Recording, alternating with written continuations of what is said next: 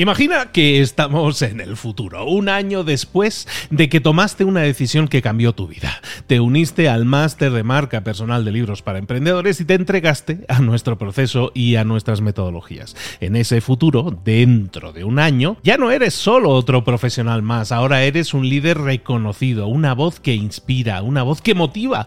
Tu marca personal brilla ahora con claridad y con propósito. ¿Recuerdas cómo sentías curiosidad y emoción al inscribirte al máster? ¿Recuerdas las dudas que desaparecieron a medida que avanzabas en el programa? Cada módulo, cada mentoría te acercó más a ese futuro de éxito que ya, ahora sí, ya tienes. Tus ganas, tu trabajo, tu energía te generaron ese resultado. El máster fue la brújula que te dijo hacia dónde redirigirlos para tener esos grandes resultados. Mira ahora todo lo que has logrado, un año después del máster. Tu red de contactos se ha expandido, tus ingresos han aumentado y lo más importante, te sientes ahora una persona realizada y segura en su camino. Impactas y transformas la vida de otros muchos. Has iniciado una cadena de favores que va a seguir creciendo cada vez más. Y apenas hace un año que iniciaste el máster. Abre los ojos, vuelve al presente y toma esa misma decisión que visualizaste ahora mismo. Visita librosparaemprendedores.net barra marca. Ese futuro te está esperando a ti. ¿Estás listo? ¿Estás lista para hacerlo realidad? Reserva tu entrevista conmigo directamente en librosparaemprendedores.net barra marca. Mentor 365. Nunca te emociones en una negociación. Comenzamos.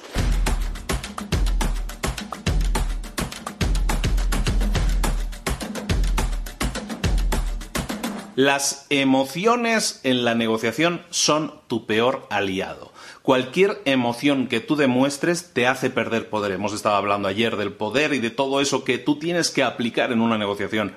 Si tú te emocionas, si tú demuestras emoción, eso va a nublar tu juicio, que se dice normalmente que es nublar el juicio, pues básicamente que no vas a tomar las mejores decisiones porque no vas a pensar con claridad. Las emociones no nos dejan pensar con claridad. La emoción, probablemente la más, la más grande emoción de todas, es el deseo. El deseo es el deseo de tener algo. Yo deseo obtener esa cosa, yo deseo obtener ese producto o servicio, lo deseo tanto y con tanta vehemencia, con tantas ganas, que como lo deseo tanto estoy dispuesto a pagar cualquier precio, lo comentábamos. ¿Qué hay que hacer en esos casos? Hay que aprender a cultivar la indiferencia. Hablábamos ayer precisamente del poder de la indiferencia. Eso es algo que tienes que desarrollar. ¿Qué es la indiferencia? Preguntarte, analizar antes de entrar en una en un diálogo, en una conversación, en una negociación, pregúntate, ¿realmente lo deseo tanto? ¿Realmente es algo que yo desearía tener? Y mentalízate, ¿Qué pasaría si no lo tuvieras? ¿Se acabaría el mundo, sí o no? Tienes que poner distancia con las cosas. Lo que buscamos es que sí, está bien que sientas deseos de tener algo, claro que está bien, no pasa nada, no es un pecado capital, aunque sí también podría serlo. Pero el, caso es que tú tienes que distanciarte en una, en una negociación y no demostrar, por lo menos, ese deseo. Y de esa manera, la otra persona no le estás dando ninguna ventaja. El deseo de mostrar un deseo desmesurado por algo actúa en tu contra. El deseo es una de, las sensaciones, de las emociones que tú tienes que intentar controlar. El otro, por ejemplo, es la codicia. ¿Qué es la codicia? Es cuando tú eh, ansías tener algo porque eso te permite ahorrarte dinero, porque lo puedes conseguir gratis, porque lo puedes porque es una gran oferta que tienes que conseguir a, cualquier costo. La codicia, el deseo de tener algo normalmente para equipararte con alguien de tu, de tu entorno, también es un mal aliado. ¿Por qué? Porque al ser codicioso estás tomando malas decisiones, porque las estás tomando por los, por los valores equivocados, estás teniendo en cuenta los valores equivocados. Entonces, mucha gente toma malas decisiones por el tema de la codicia. Otra mala decisión es, es eh, tomar decisiones o negociar cuando estás influido por el miedo.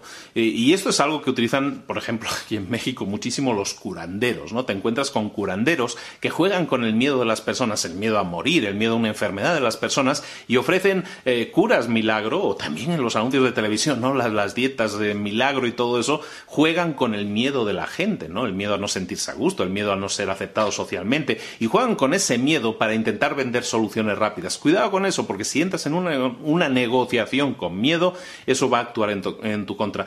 Otro sentimiento, otra, cosa que deberías evitar en una negociación, otra emoción fortísima sería la de la furia. La furia es es malísima, porque cuando tú te enfureces, que se te sale la vena y todo eso, cuando eso te pasa, entonces tomas muy malas decisiones, porque estás buscando más hacer daño a la otra parte que realmente ganar algo para ti, ¿no? Cuando la furia te, toma, eh, buscas, tienes más ansias de venganza muchas veces para la otra persona que a lo mejor te ha hecho enfurecer que realmente llegar a un buen acuerdo. Evidentemente, la negociación se puede ir al traste y todo eso porque estás utilizando la furia. Hemos hablado de distintas emociones, tienes que intentar dominarlas todas, intentar llegar a una negociación eh, con las menos emociones puestas encima de la mesa posible.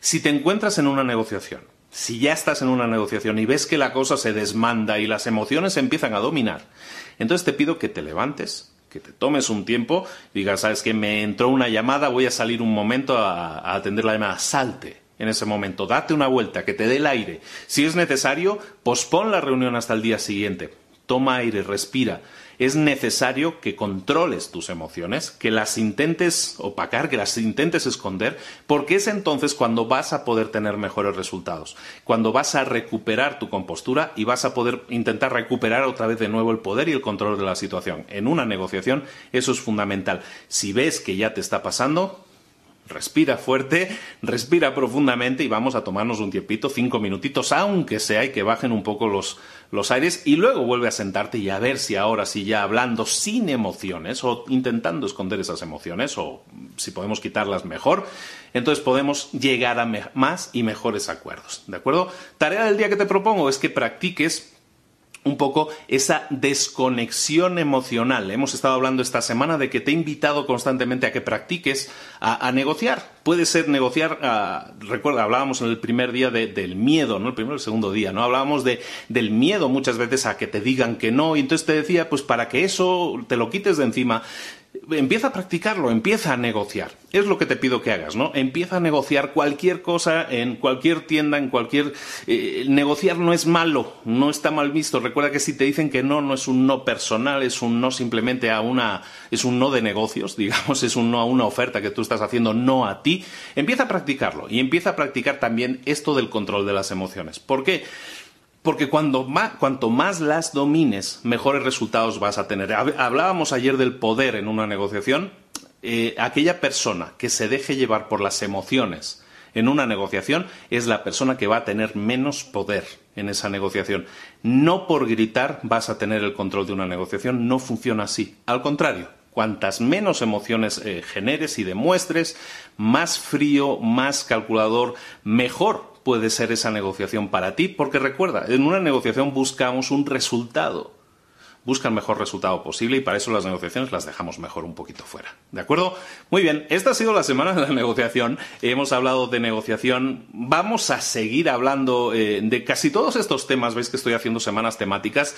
Eh, de casi todos estos temas vamos a hacer una segunda semana, ¿no? De negociación a veces empiezas a hablar dices, no hay muchas más cosas que quiero explicar. ¿no? Entonces, tanto de negociación como de todas las historias que hemos estado hablando estas semanas pasadas, eh, vamos a hacer una nueva semana de cada una de ellas y, vamos a hablar de todos esos temas porque creo que son fundamentales. ¿no? Vamos a seguir hablando de negociación, sí, y lo vamos a hacer en, próximos días, en próximas semanas, mejor dicho. Espero que te haya gustado mucho. Si es así, ya sabes, déjame un comentario aquí abajo, te lo agradezco mucho. Y recuerda que esto sigue. Esto es Mentor 365 todos los días del año contigo, de lunes a domingo. Mañana y pasado seguimos con vídeos diarios, aunque sea fin de semana. Entonces te agradezco que sigas ahí, te agradezco que te suscribas y que te actives la campanita ahí para que no te pierdas ninguno de los... Eh, los vídeos que publicamos en YouTube o si lo escuchas en el podcast, que te suscribas al podcast. Si no lo estás, para que no te pierdas ningún episodio y te lleguen a tu reproductor eh, con toda la puntualidad que pretendemos. Mañana te espero, por lo tanto, a la misma hora aquí en Mentor 365. Un abrazo muy grande de Luis Ramos. Nos vemos mañana. Hasta luego.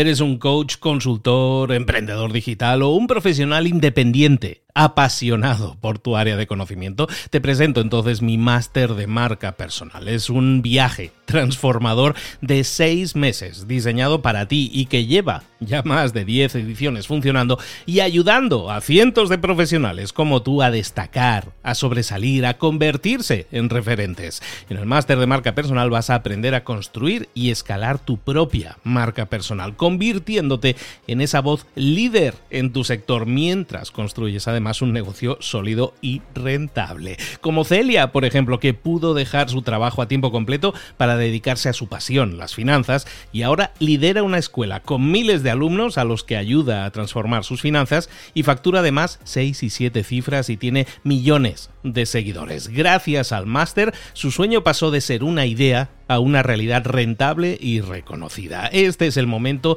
de que tú también dejes tu huella, de influir y de vivir por fin de tu pasión. Visita librosparaemprendedores.net barra marca y únete a una élite de profesionales que ya están cambiando sus vidas. Reserva tu entrevista conmigo directamente en librosparaemprendedores.net barra marca.